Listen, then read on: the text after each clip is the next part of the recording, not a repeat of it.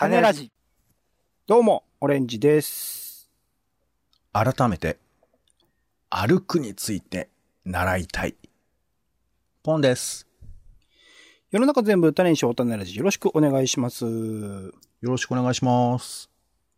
本から入門。入門書を読むことで特定の世界に入門する本から入門。今回はアーバニスト、魅力ある都市の創生者たちからアーバニストに入門していってみたいと思います。あ、なんか、ちょっと難しそう。ということですね、アーバニスト。最近ね、ちょっと嫌な感じで、あのーアーバニストスクール、公務員アーバニストスクールか。というのがちょっと炎上してしまってっていう。まあ、知ってますかね、ポンさん、これちなみに。全然知らない。それは、なんか、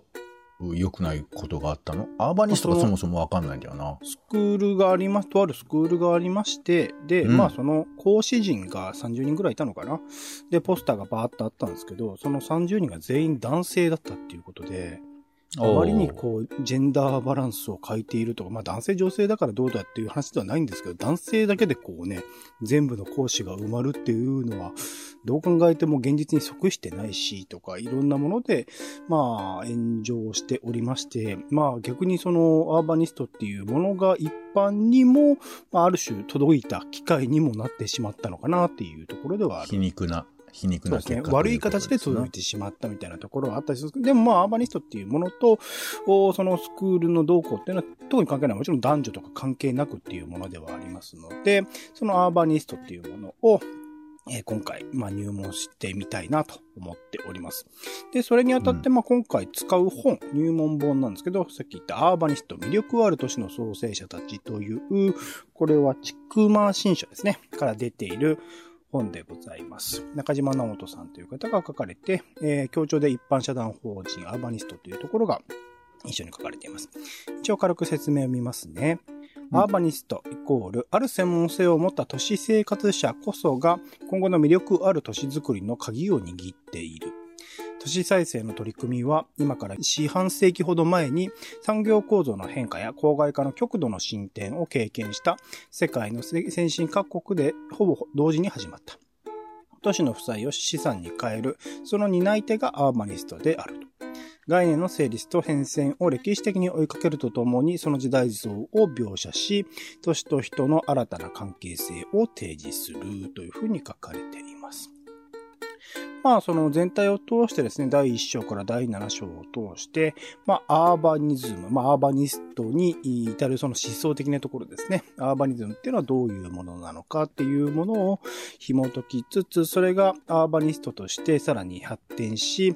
で、そもそもにおいてアーバニズム、アーバニストっていうのを考えたのは都市肯定論者。まあ、否定的に都市を論じるっていうのはかつてはあったけど、そこから一歩進んでというか、新しい展開として都市肯定論者っていうのが出てきて、えー歴史的にアーバニスト、アーバニストという考え方が、えーと普及していくっていうかね、え広がっていくというタイミングでもありますよという話であるとか。あとは、ま、実践をされている方々、えーま、都市空間をどういうふうに都市の営み再編しているかとか、実際ビジネスにしている人とか、いろいろな例をね、えー第4章から第6章あたりで紹介してたりします。キュレーターって、あの、ま、アートとかね、えー展示会とか、えーアートフェスとかありますけど、そういうキュレーターとかアーティストの方たちが新たにアーバニストっていう像を生み出しているみたいな話が書かれていたりとかする。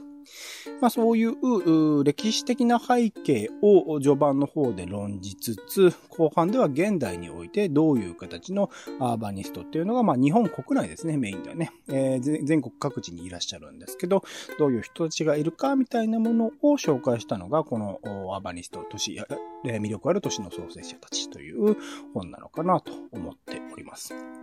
あの、まず僕らはうん、アーバニストなの？になれるっていうことですね。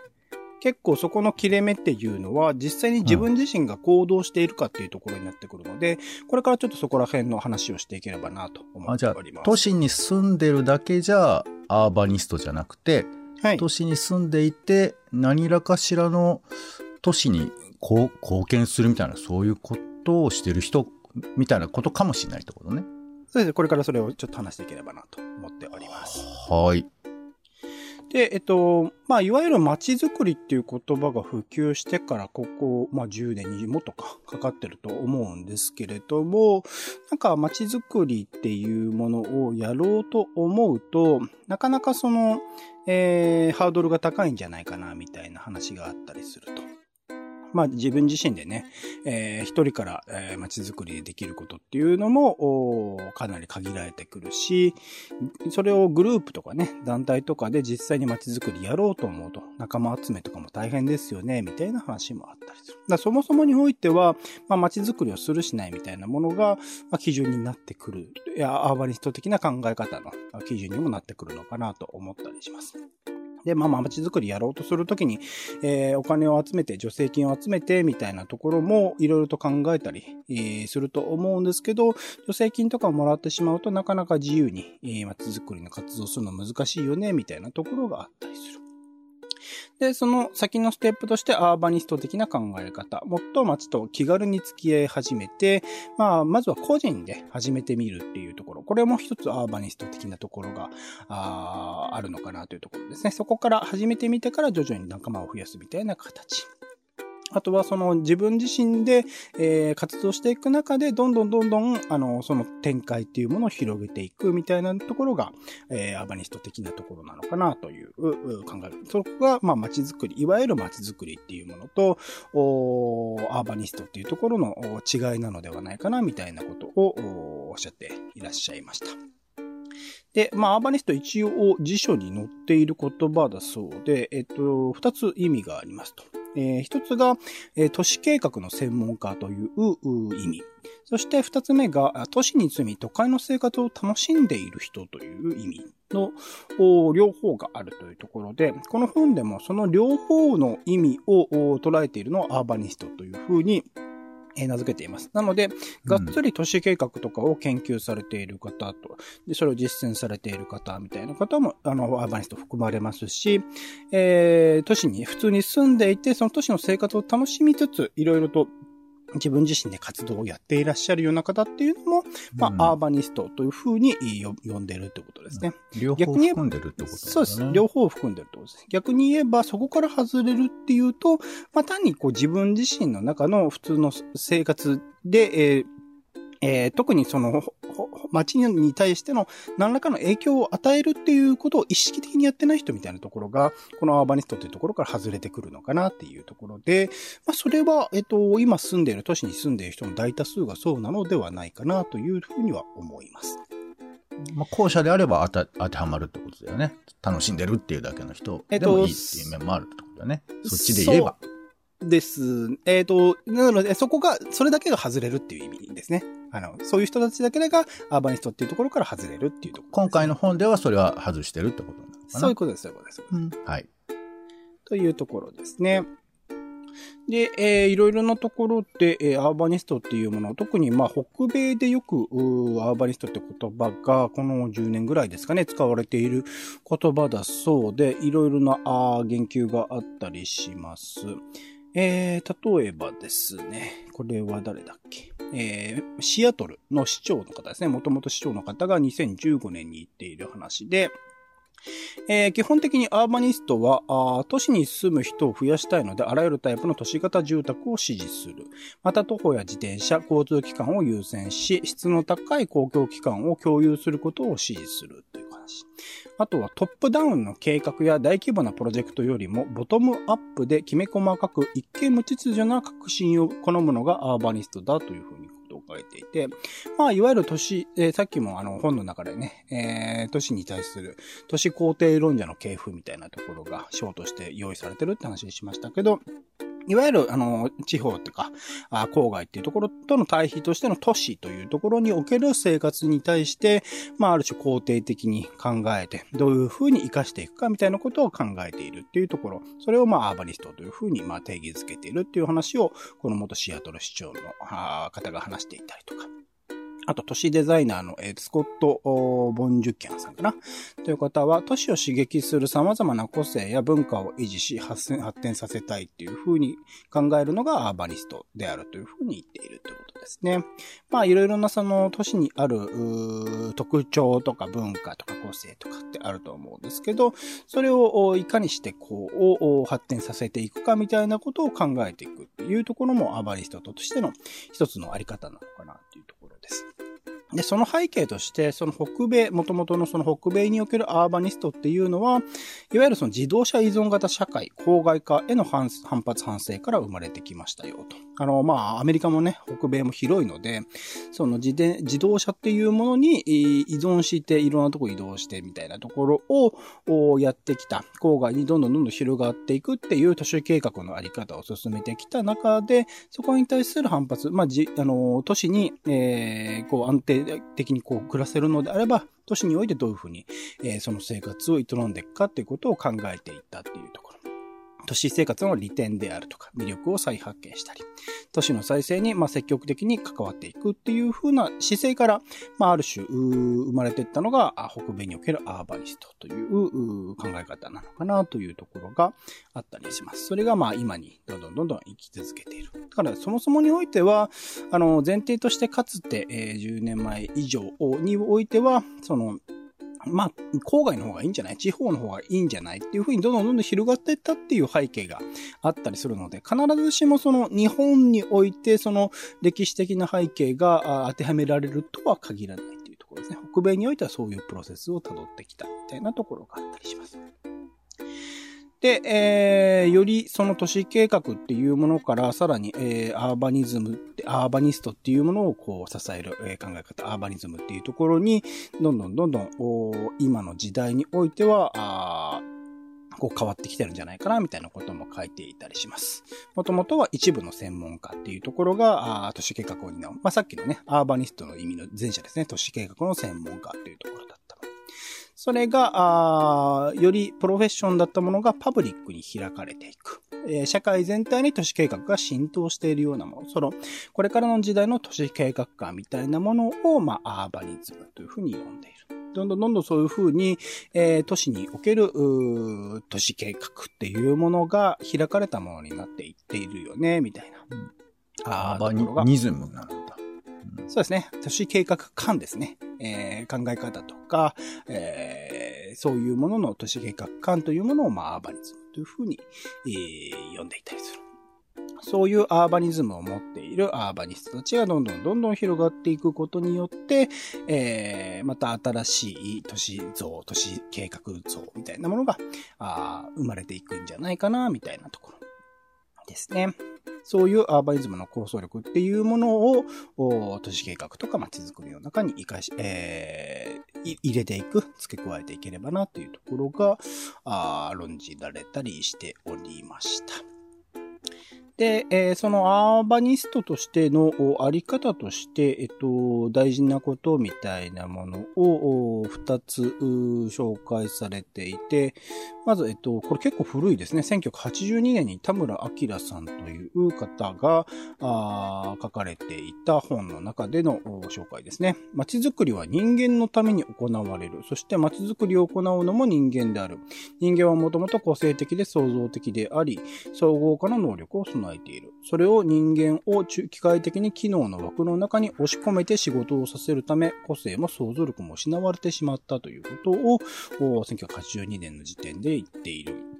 その、いわゆるその、なんかいろいろと街づくりっていうものを、こう、形式ばって分け、役割を分けて、どんどんどんどんそこの役割、必要なことに人を当てはめていくことによって、えー、様々な人によって、の想像力であるとか、個性っていうものが失われてしまったんじゃないかと。えー、都市計画の人、プロフェッショナルだけがそういう都市計画に携わることによって、本来は街を作るっていうのは、あらゆるそこに街に関わる人であったはずなのに、特定の人に、えー、縛られてしまうっているのは関わるんじゃないかな。もっとそこに生活する都市に生活する様々な人、あらゆる人ですね、の個性とか想像力を街づくりの中に活かすことができればいいんじゃないか、みたいなことが、まあ、1982年の時点で論じられていた。で、もう一つ、えー、北沢武さんかな。えー、2008年に書かれていることです。えー楽しいという感覚が大事なのではないかな、みたいなことを書いています。豊かさを測るのは、楽しいという感覚ではないかと考えるようになった。空間という風景や、えー自然に感じ、えー人間として家族や仲間、そして地域や組織に仕事や文化など文化活動にも楽しいという感覚が生まれる。計画や市民参加、広くネットワークを組み立てる過程で、私自身もおそらく周りにも楽しいという感覚が生まれた。そこにいい空間が生まれたのである書いてあって、いわゆるその、まあ、アーバニスト的な、えー立ち位置として、まあ、街づくりに携わっていく上でも、その楽しいっていう感覚ですね。えー自分自身がやっている活動、まあ、個人から始まるような活動っていうものを、まず、楽しくやり続けるっていうことが、その、あり方として大事なんじゃないかと。その楽しさっていうものがどんどんどんどん伝伝播していく、広がっていくことによって、またよより良いその街のあり方、都市のあり方っていうものにつながっていくのではないかな、みたいなことを2008年に北沢さんという方がおっしゃっている。まあさっき言ったね、田村さんも北沢さんもこの、まあ都市計画、アーバニスト的な考え方の筋となるところを作ってきた方々みたいですけど、そういう方々が、ああ、そういうふうに論じられているというところですね。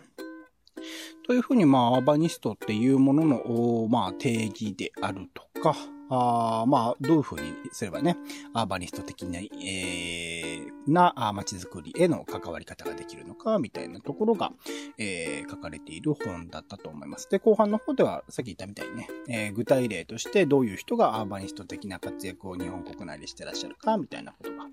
書いてあるというところで、まあ僕ら、これを一応ね、入門ということで、第一歩目として、アーバニスト的なところで言うと、ある種その、まあ、こういったね、背景、アーバニストの意味とか、定義とかを踏まえつつ、ある種楽しみながら自分自身で、まずは一人からですね、できることを始めてみるっていうところが、あ一歩目なのかなというところが、あそうですね、まずの入門として思っているところでございます。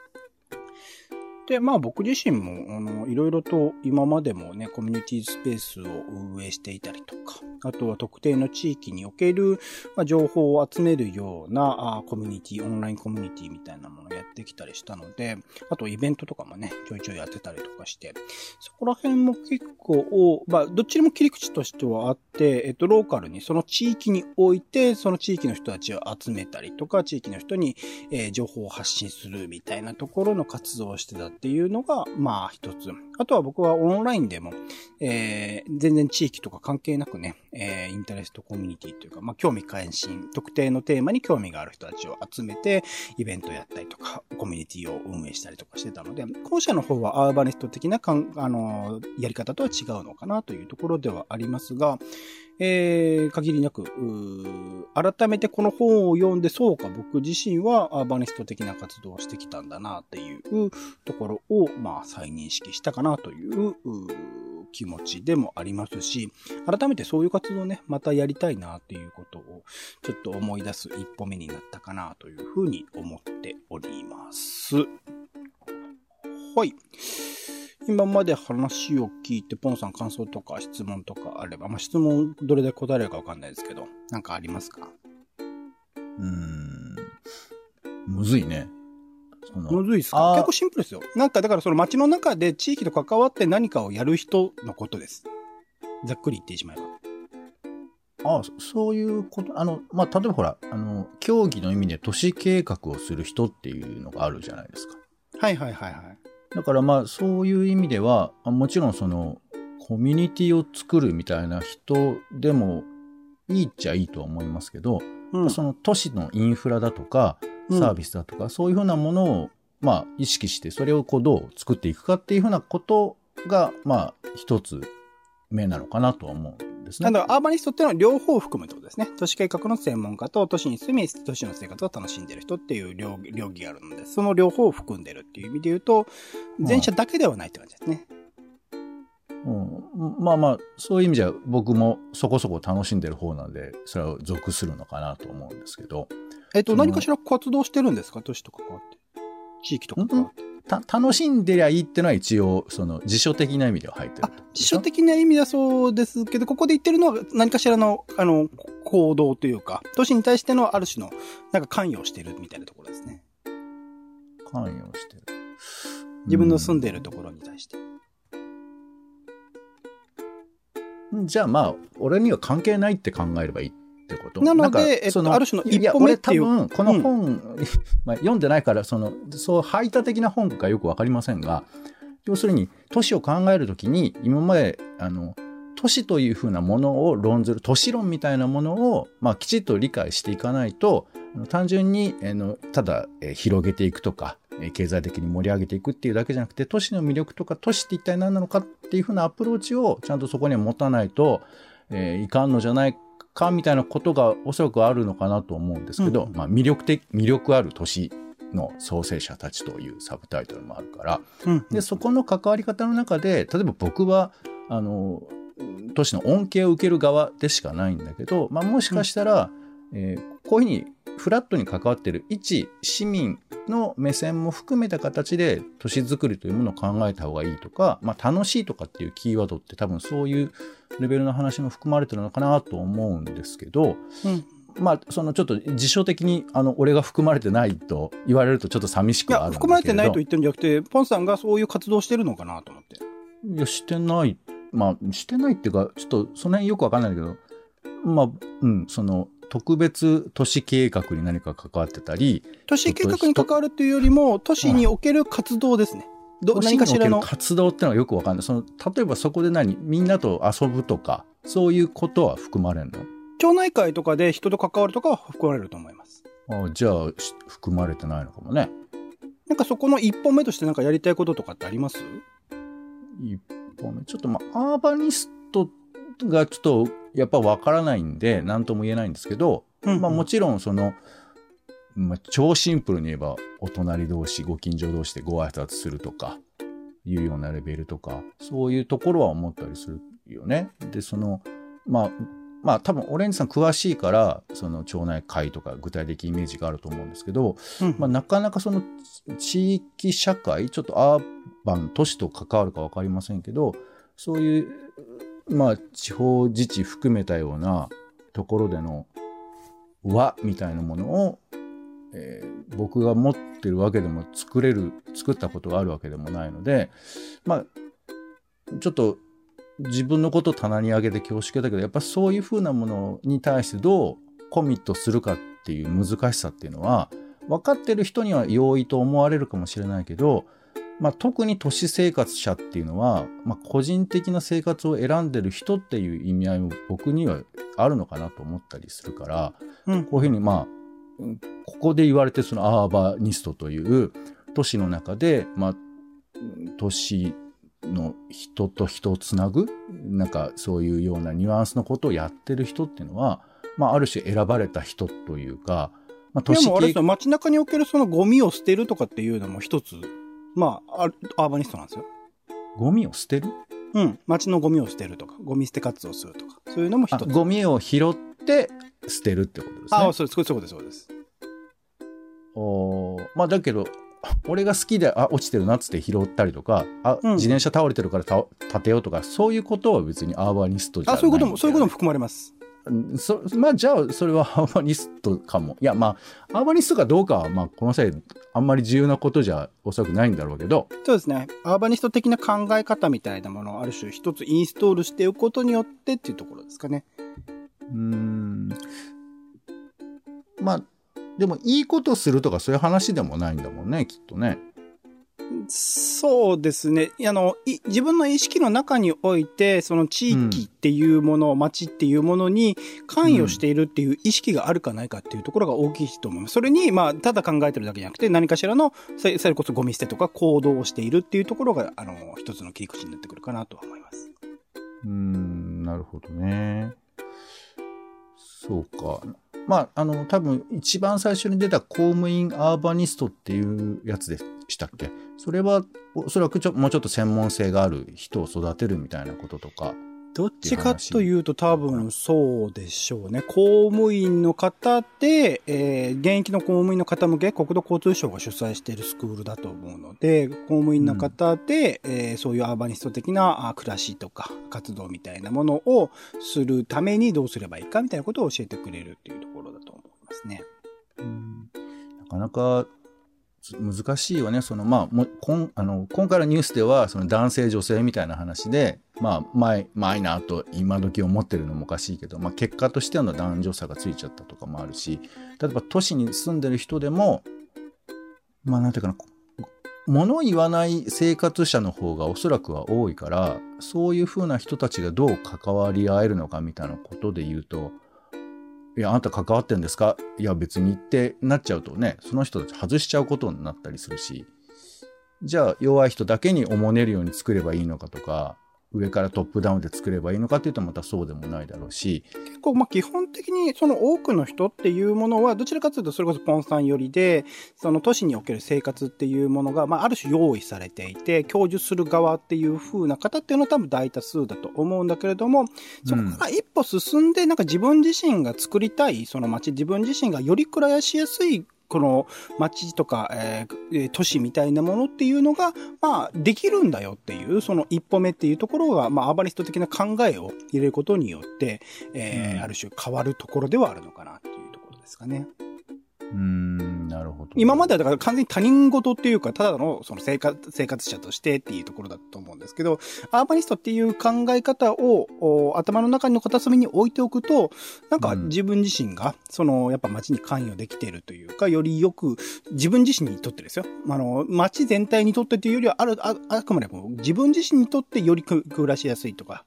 まあだからその、あの、より良さっていうか、それぞれが目指す像っていうのは、もちろん衝突するし、えーえー、それぞれが、あのぶつかり合うことっていうのはあり得るんだけど、それを、そういう、こう、折衝というか、いろんなものを組み、え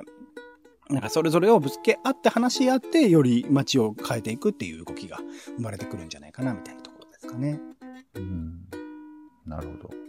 ちょっとこのアーバニスト、アーバニズムを検索してみようかな。そうです。ぜひ、あの、この本結構ちょっと熱いですけど、読んでいただくと、どういう歴史が踏まえて今そういう風に至ってるのかみたいなとこもあると思いますので。あと、なんだっけ、えっ、ー、と、どっかのサイト上で、えっ、ー、と、英語ですけど、英語じゃないのかな？あの、アーバニストについて紹介しているサイトがあるって言ってた。えっ、ー、と、 For Cities、F-O-R-C-I-T-I-E-S、えー、都市のためにってことかな？For Cities っていうサイトとかで、えー、そのアーバニスト的な考え方についての記述があったりするみたいですね。あとスクールとかも一応なんかあるみたいですね。アーバニスト養成プログラムとかあるみたいなので、興味あったらチェックいただけるといいかなと思います。はい。リンク貼っときますね。はい。ということでですね、今回本から入門では、あーアーバニスト、魅力ある都市の創生者たちという本からアーバニストというものに入門してみました。お相手はオレンジと、最近、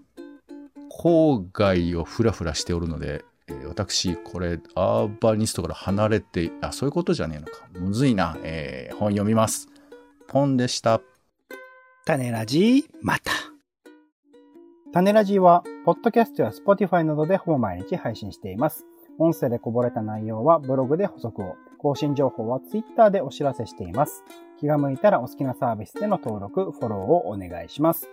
また、番組の感想やあなたが気になっている種の話もお待ちしています。公式サイト、種ラジ .com のお便りフォームから送ってください。Twitter などで、ハッシュタグ種ラジ、カタカナで種ラジで投稿いただくのも大歓迎です。